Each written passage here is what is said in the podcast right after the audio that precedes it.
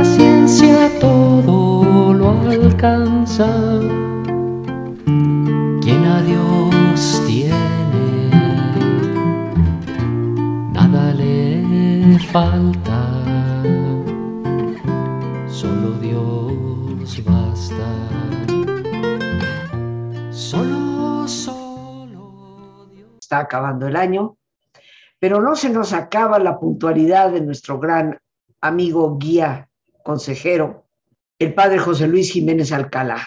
Y va a seguir compartiendo con nosotros un tema que tocamos en el último miércoles del mes de octubre. Silencio para la espiritualidad. Segundo capítulo. Un tema que ha llamado mucho la atención, en que el Padre nos brindó una reflexión muy profunda durante nuestro ejercicio de relajación. El silencio es tan importante y no es contrario a las palabras. Como decía San Benito, que tus palabras nazcan de tu silencio y que sea tu silencio el gestor de las adecuadas palabras. Pero para entrar en nuestra profundidad, para entrar en ese encuentro, que es el fin de la verdadera espiritualidad, el encuentro con Dios, el silencio es imprescindible. Yo le doy la bienvenida al padre José Luis Jiménez Alcalá, sacerdote, filósofo, teólogo, carmelita descalzo, carmelita teresiano, actualmente vicario de la Orden del Carmelo en la provincia de San Alberto aquí en México, y quien ha sido durante ya varios años mi guía, confesor, eh, un hombre en quien confío y cuyo consejo sigo por su sabiduría y su cercanía. José Luis, como siempre, bienvenido al programa. Muchas, muchas gracias por acompañarnos para que el cierre del mes siempre sea de profunda reflexión. Muy buenos días, Rosita. Muchísimas gracias una vez más por la invitación. Y también con muchísimo gusto saludo a tu auditor. Pues bien, como ya lo anunciaste, Rosita, continuemos con nuestro apasionante tema, el silencio y la espiritualidad. Eh, del capítulo anterior, simplemente para ya continuar, me gustaría retomar que mencionamos algo fundamental, un muy buen punto de partida para el día de hoy. El silencio profundo es la ausencia de ego. O sea, el verdadero silencio es la ausencia de ego. Y bueno, ¿por qué digo esto? Porque recuerdo muy bien que comentamos que cuando hablábamos de silencio no nos referimos al mutismo, a, un, a un silencio negativo, vamos, en el sentido negativo, que implicaría un aislamiento. El verdadero silencio tiene siempre como objetivo un prepararse internamente, reacomodarse internamente para ir afuera, al exterior, y estar en el interior de una manera nueva o diferente. Ese es el objetivo del silencio. Que si bien ayuda muchísimo, por supuesto que ayuda mucho el silencio externo, el alejarnos de los ruidos, claro que ayuda bastante. Sin embargo, no es suficiente cómo estaremos internamente hablando. El punto es que entre más nos cueste desprendernos de todo lo que nos hace ruido, pues esto es un indicador de que el ego está tomando la batuta de nuestro ser, está dominando. Y bueno, una vez más lo digo en este, en este punto, en este momento dicho lo, lo acabado de decir. el silencio más profundo es la ausencia del ego, lo cual se logra, yo creo que pocos en esta vida logran, es un trabajo de la vida entera. Yo creo que a quienes llamamos los grandes santos, aunque no sean reconocidos por la iglesia, son quienes podemos decir, este o esta persona verdaderamente está logrando ausencia del ego, silencio interior. Y bien, eh, a ver, cuando hablamos de silencio en este contexto, por supuesto que es, para encaminarnos hacia algo muy importante, que es la mística. Este silencio del que estamos hablando es un silencio místico precisamente. ¿Sí? ¿Por qué? Porque dijimos que es un silencio del que deriva vida. Es un silencio en el que se deja a la vida fecundar y por lo tanto deriva una vida en creatividad. Esto me parece fundamental. Y bueno, recuerdo que decíamos que cuando se trata de mutismo, entonces ese silencio, eh, nada que ver con lo creativo, es simplemente conservar el status quo. La búsqueda, el objetivo de ese tipo de silencio es el conservar el propio status quo. Nada que ver con el silencio místico del que estamos hablando. Y bueno, si estamos hablando entonces de mística, hay que, hay que retomar aquí, Rosita, otra metáfora muy importante en este, mundo de, en este mundo de la mística y que es muy utilizado por San Juan de la Cruz, la noche oscura, la oscuridad. Así como dijimos que, que sí es el silencio y que no es, también podemos decir lo mismo de la oscuridad. Místicamente hablando, oscuridad no se refiere al caos o sin sentido interior. O ese es otro tipo de oscuridad, si queremos llamarle también oscuridad. Cuando Juan de la Cruz nos habla de las noches oscuras, nos habla de un espacio interior que se logra y se le llama noche oscura no porque sea negativo, sino todo lo contrario, porque en esa oscuridad, le llamamos oscuridad porque no estamos tomando todavía conciencia, no somos, mejor dicho, conscientes de lo que se está gestando en nosotros con él y con ese trabajo que estamos desarrollando. ¿Somos claros aquí, Rosita? Sí, o sea, no, no logramos ver, la luz te ayuda a ver, y lo contrario a la luz es la oscuridad, no logramos ver lo, que está precisamente en gestación en nuestro interior. Y bueno, hoy en este mundo de todo rapidito, eh, pues nos desesperamos con mucha facilidad, ¿no? Queremos la iluminación en cinco minutos. Exacto, fíjate que algo que no nos ayuda hoy en día, como todo en la vida, la gran ventaja es que todo es más rápido, todo es más inmediato pero los procesos humanos, los procesos interiores, siguen teniendo el mismo ritmo que hace dos mil años y que hace cinco mil años.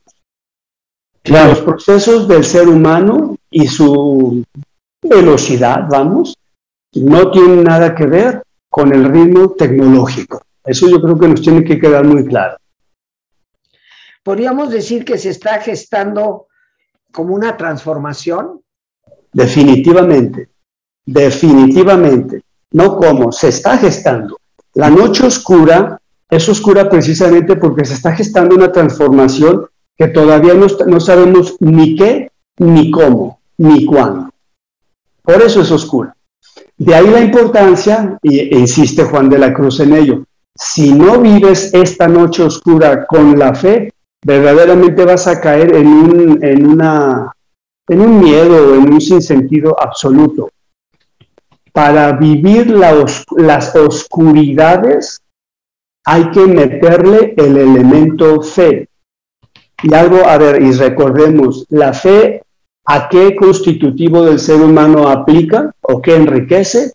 El entendimiento. El entendimiento es para darle nombre a las cosas, para determinar o para definir ideas y conceptos. La oscuridad precisamente consiste en que nuestro entendimiento no logra todavía ni entender, ni darle un nombre, ni siquiera formarse una imagen. Eso es interesantísimo, a mí se me hace una maravilla. como lo maneja Juan de la Cruz, la genialidad de Juan de la Cruz y de la mística, debo decir, de otros muchos de su época. No, es única de Juan de la Cruz. Sería deshonesto decir esto. Entonces, la oscuridad, místicamente hablando, es un, una herramienta maravillosa y es una herramienta que metodológicamente hablando podríamos decir de parte de Dios es eminentemente divina. La oscuridad como estrategia metodológica divina. ¿Sí soy claro en esto, Rosita? Este, estoy, o sea, la oscuridad como estrategia divina. Metodología de enseñanza de parte de Dios. Ah, ok. Este, yo creo, a ver si voy en lo correcto, nuestro, nuestra mente, nuestro conocimiento, nuestro entendimiento, no alcanza para concebir a Dios. O sea, por eso los místicos nos dicen, cualquier imagen que te hagas de Dios no es Dios, porque la mente humana no logra vislumbrar, alcanzar quién es Dios, nadie lo ha visto, eh, y es, está por encima de nuestra propia creatividad, obviamente. Entonces, esto significaría que es la manera en que Dios nos va acercando a conocerle, obviamente no a través de los sentidos físicos, sino a través de la experiencia interior, que desde mi punto de vista es la certeza absoluta de, su existencia, que creo que esa es la experiencia mística. Cuando el místico eh, vive en esa oscuridad, de repente la, la, sensación, experiencia, yo, ellos no lo pueden describir menos yo, de la absoluta certeza de Dios. Y eso transforma la vida, obviamente, ¿no? Cuando ya no hay duda alguna, ya tu fe está fundamentada en una realidad vivida. Eh, podríamos decir entonces que lo estoy entendiendo como que esa estrategia divina, ese método de enseñanza que viene de parte de Dios, es para que podamos llegar a ese encuentro. ¿Es así? Así es, definitivamente. De lo contrario, va a ser imposible llegar a, aproximarnos a un encuentro con Dios, con nuestro ser trascendente. Sí. Y que me parece también muy importante en este punto, Rosita, es que quienes em, tomen muy en serio la posibilidad de, tener, de experimentar personalmente la presencia divina, que se quiten de la cabeza la posibilidad de darle un concepto nuevo a Dios. Creo que estaría de más, porque igual íbamos a caer en lo que tantos han caído, ¿verdad? A ver, en la medida en que intento formarme una idea, una imagen, un concepto acerca de Dios, voy a, estoy intentando entonces comprenderlo a mi manera y no es el objetivo. El objetivo no es un nuevo concepto. El, es decir, el objetivo no es la imagen o el concepto verdadero, porque eso nunca vamos a llegar. Han pasado siglos y, y siempre se nos ha dicho místicamente hablando que unos y otros se pueden jactar de poseer a Dios incluso, sin embargo ha sido el gran error de la humanidad. El gran objetivo de, las noches oscuras no es otro sino tener una experiencia, no tener un concepto o una nueva imagen acerca de.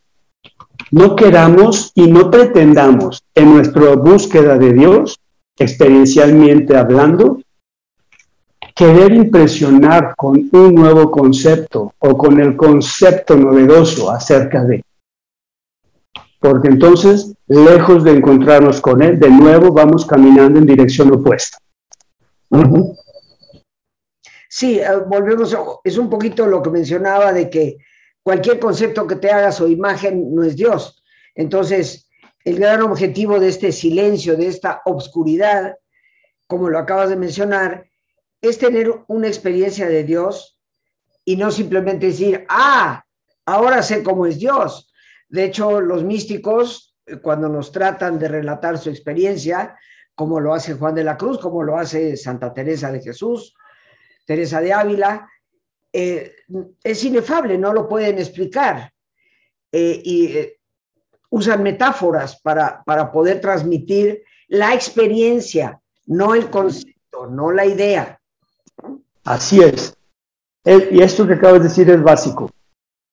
Esto me parece eh, que si las personas, su auditorio, se queda con esta idea, creo yo que va a tener una buena base o plataforma para sus momentos personales de oración.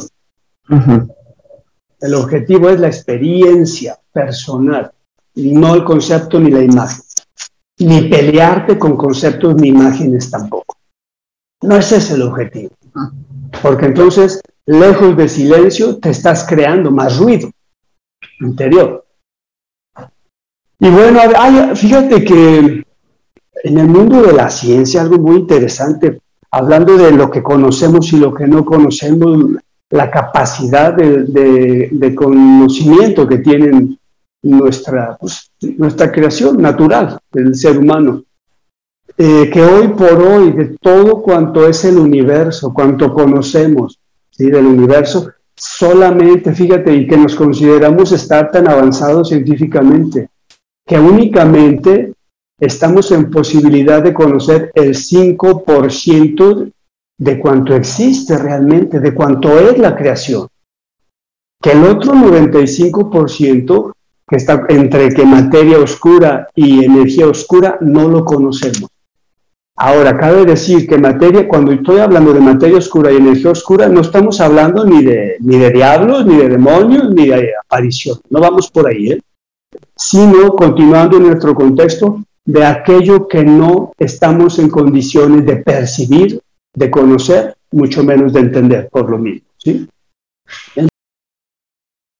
Esto es muy interesante. Sí, fíjate qué curioso, este, José Luis, porque hace un par de semanas, ahorita que hablas, eh, una de las lecturas fue del libro de sabiduría y, hablaba precisamente de cómo el ser humano se maravilla ante la creación, ¿no? Las estrellas, la naturaleza, y se ha dejado de maravillar del creador de todo ese maravilloso espectáculo que tenemos, ¿no?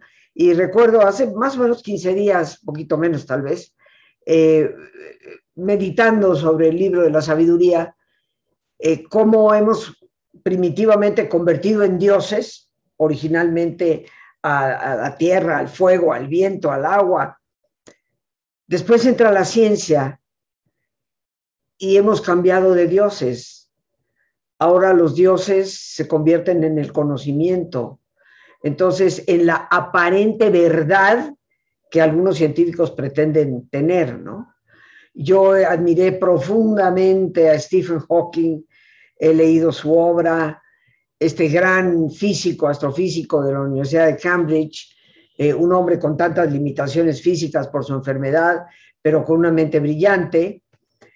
Pero lo que nunca me gustó es su afirmación, Dios no existe.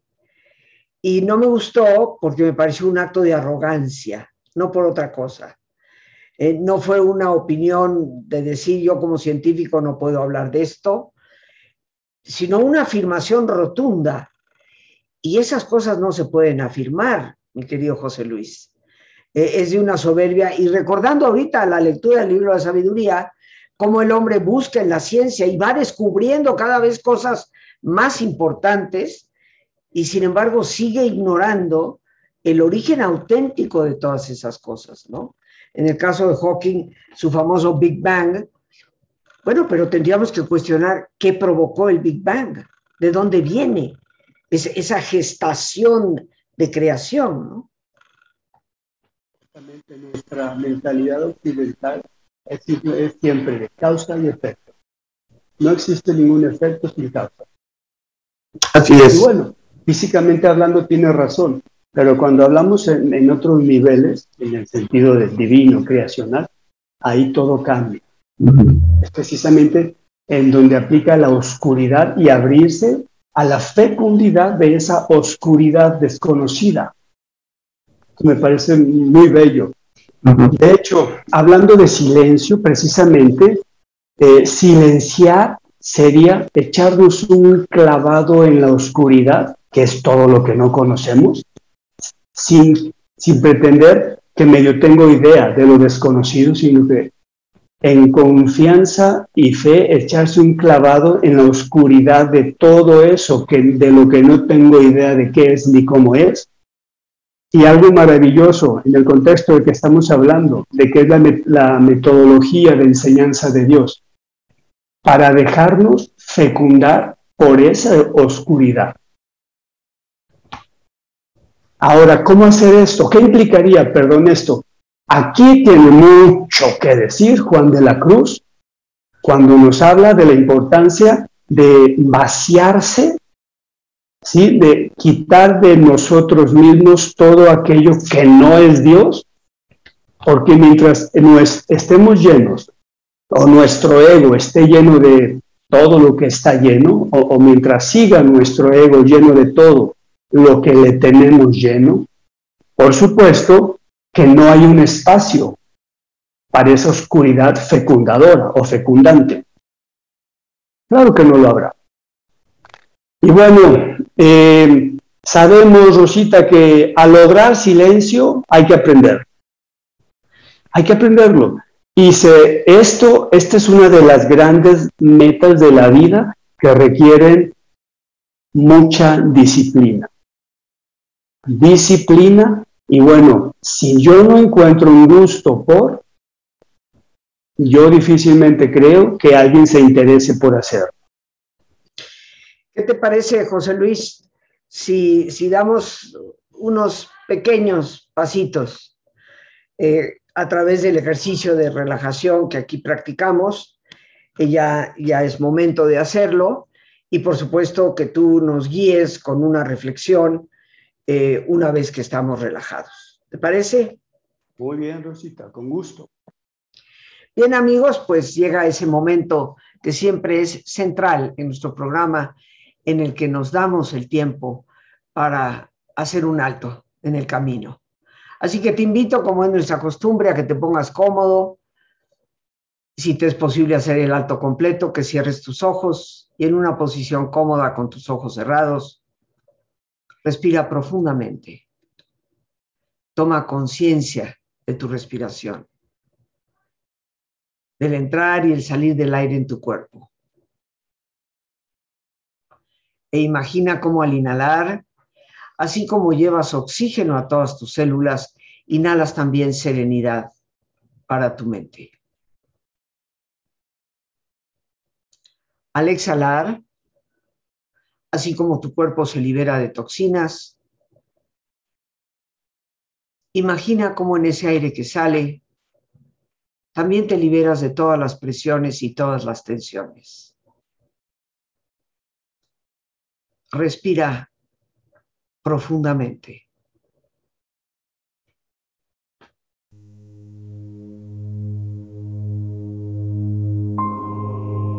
Y relaja tu cuero cabelludo. Todos los músculos que cubren tu cabeza.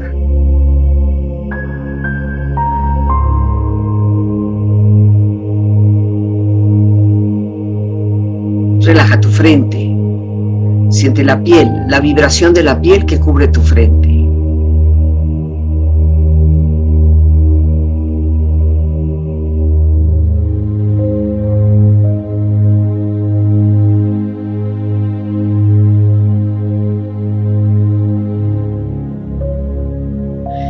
Tus párpados, los tejidos que rodean tus ojos.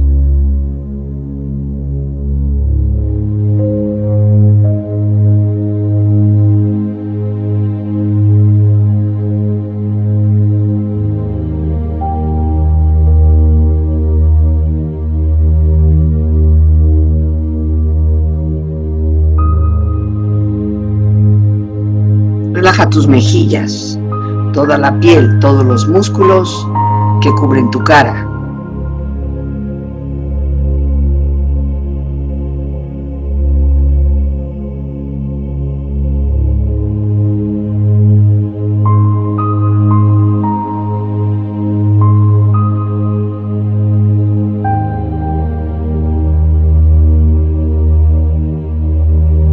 Relaja tu cuello y tu garganta Siente su flexibilidad, equilibrio, balance.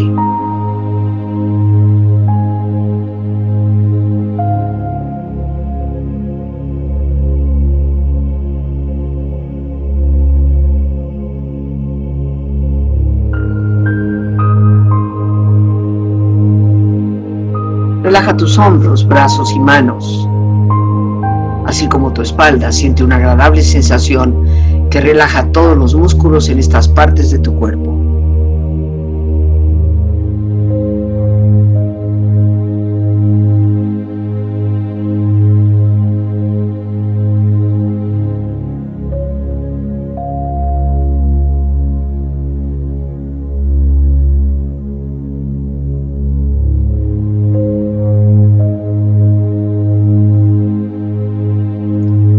Tu pecho exterior e interiormente, relajando todos los músculos, imaginando a todos tus órganos internos funcionar rítmica y saludablemente.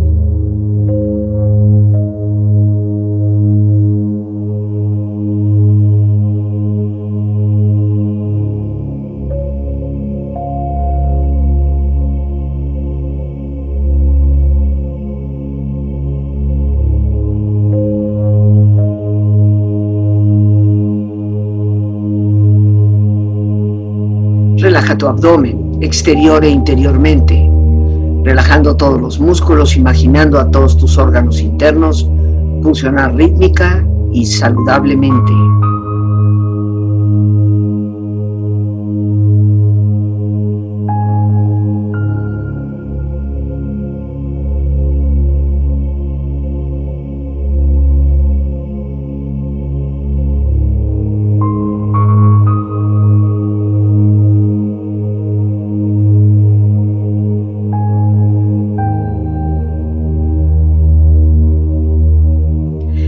Tus muslos, tus rodillas, siente la piel, la vibración de la piel que cubre estas partes de tu cuerpo.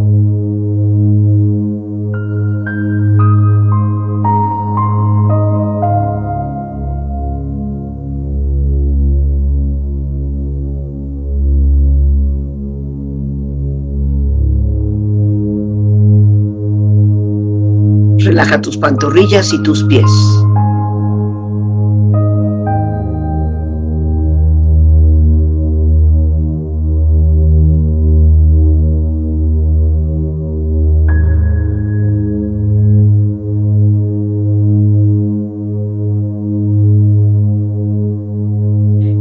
Cuerpo profundamente relajado, proyecta en tu mente la imagen de un lugar ideal para el descanso. Imagina los colores, los sonidos, los aromas. Es una escena de belleza y paz. Siente estar ahí.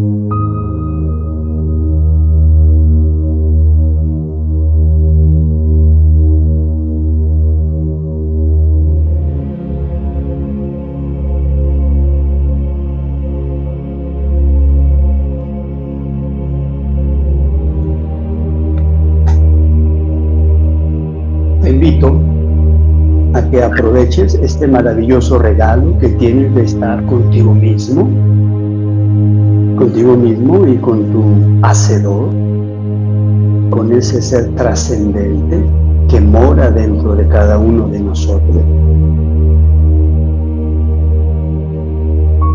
Y en esta ocasión, ahí en ese espacio interior, en ese sagrario de tu interior, trabajes con una realidad de todos los días de tu vida. ¿A qué me refiero? A tus deseos.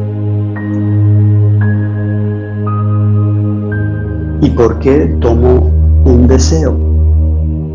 Los deseos, cuando no son logrados, nos provocan mucho ruido interior y muchísimas veces en la búsqueda de alcanzar, de alcanzar o buscar realizar un deseo, invertimos muchísima vida y creamos mucho ruido interior.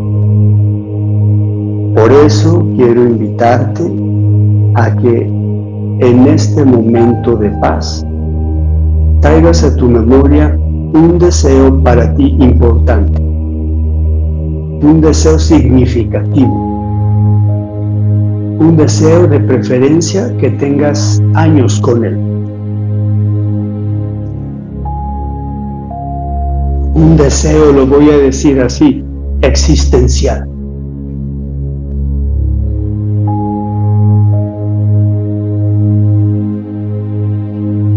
¿Qué es tu deseo? ¿En qué consiste tu deseo?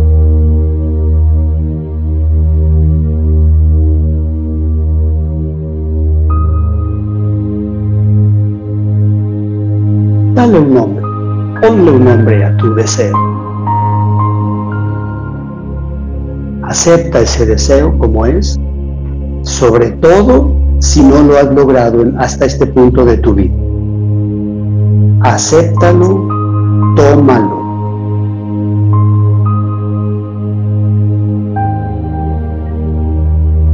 Y sobre todo te voy a invitar a que tengas un breve diálogo con tu deseo. Siempre en miras a lograr un silencio interior.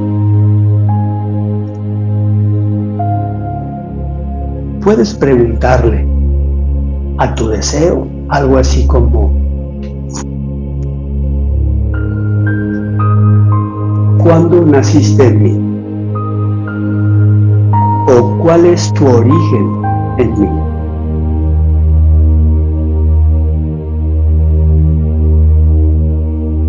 Eventos de mi vida provocaron el que yo te tomara y me aferrara incluso a ti?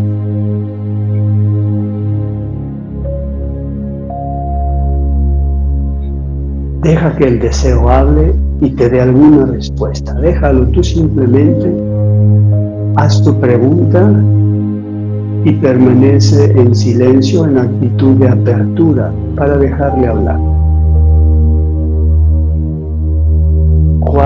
Es tu origen en mí? ¿Qué eventos de mi vida provocaron o te originaron en mí?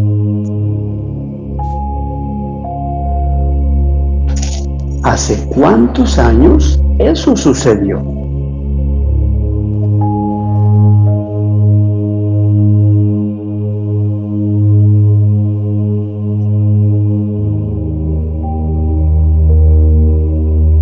¿Qué necesidad real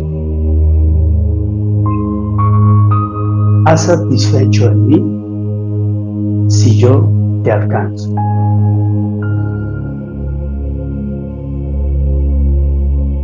cuál es mi necesidad interior que se satisface por alcanzar.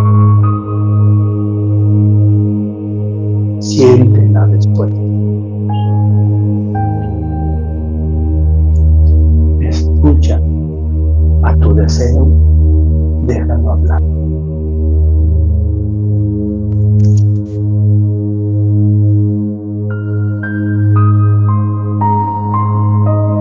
Si es que por ahora no te he logrado,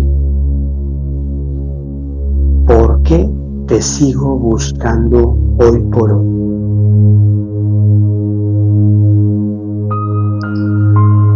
¿Qué hay en mí que aún sigue aferrado o aferrada pretendiendo hacerte realidad?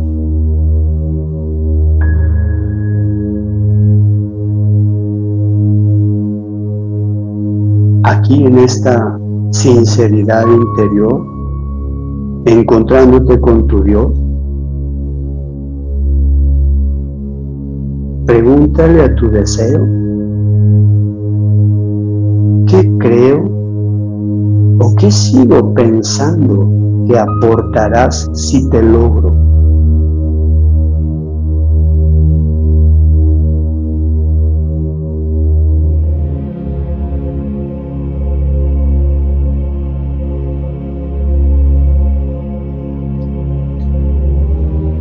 escucha lo que el mismo deseo te dice.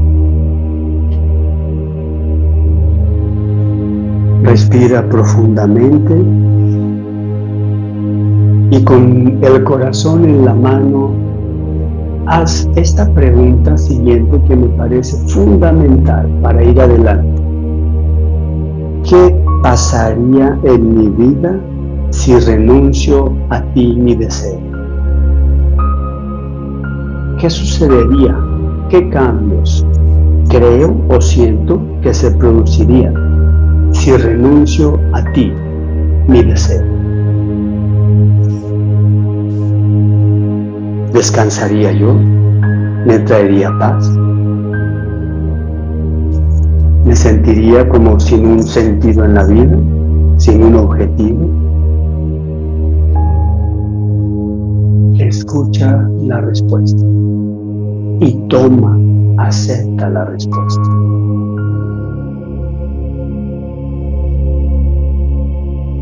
Y respirando profundamente,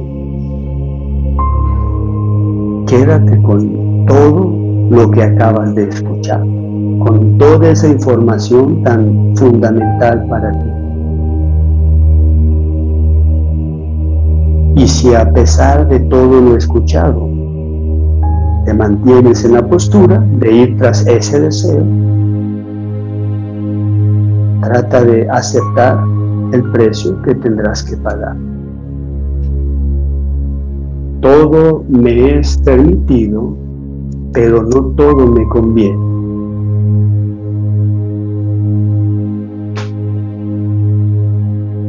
Llévate esta frase para tu meditación. Todo me es permitido, pero no todo me conviene.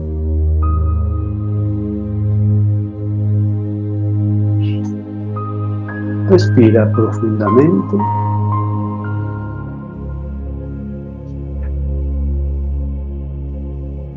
y llévate toda la rica información que acabas de recibir.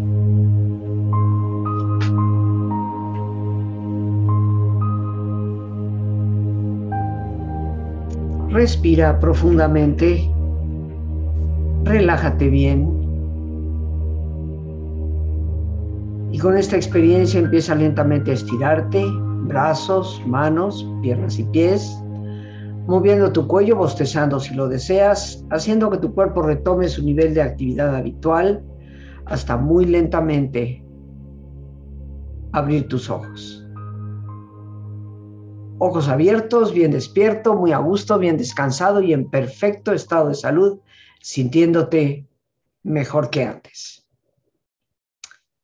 Regresamos con nuestro invitado, el padre José Luis Jiménez Alcalá. Muchas gracias, José Luis, por esta maravillosa reflexión que nos has conducido, eh, que nos cuestiona y que nos hace ver desde mi perspectiva eh, la calidad de lo que son nuestros deseos y a veces la certeza de tenerlos, siendo ellos certeros, o tal vez el error que implica ir tras la búsqueda de algo que no representa lo auténtico para, para nosotros mismos, ¿no?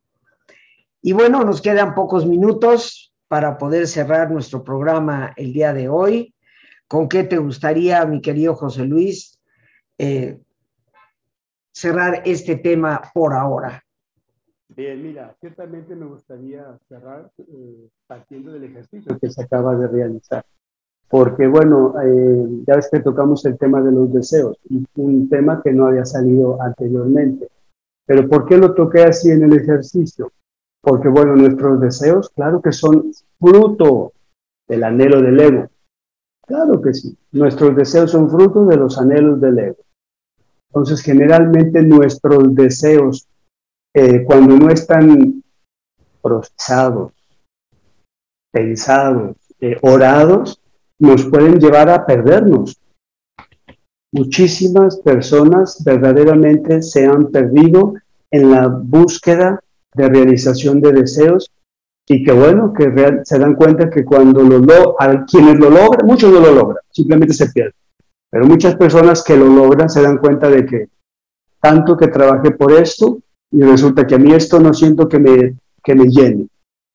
Resulta que en nuestra cultura occidental hay una tendencia, una enseñanza, yo creo que no es muy positiva, de que, bueno, quieres esto, ve tras él. Yo creo que antes de ir tras Él, hay que realizar un trabajo con toda la paz del mundo como este que se acaba de proponer. Hay que dialogar con esos deseos. Sí, porque puede ser que esos deseos sean fantasmas y debido a eso nos perdamos. Puede ser que esos deseos sean algo contundente, algo profundo y bueno, la búsqueda valga la pena, el precio valga la pena. Yo creo que es una pregunta que se me pasó a hacer en la meditación. Eh, con nuestros deseos, una pregunta fundamental, Rosita, debe ser, si, para, si yo trato o voy tras este deseo, ¿voy a beneficiar a otros o solo a mí? Eso es fundamental. Porque si es solo a mí, entonces yo dudo que, la búsqueda o la, la, fatiga valga la pena. Que el trabajo para realizar ese deseo valga la pena.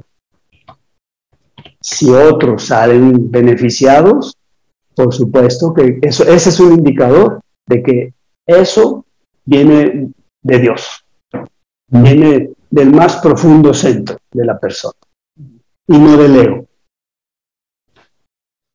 Bien, pues vamos a tener que despedirnos por hoy, mi querido José Luis, pero nos dejas una buena tarea de reflexión.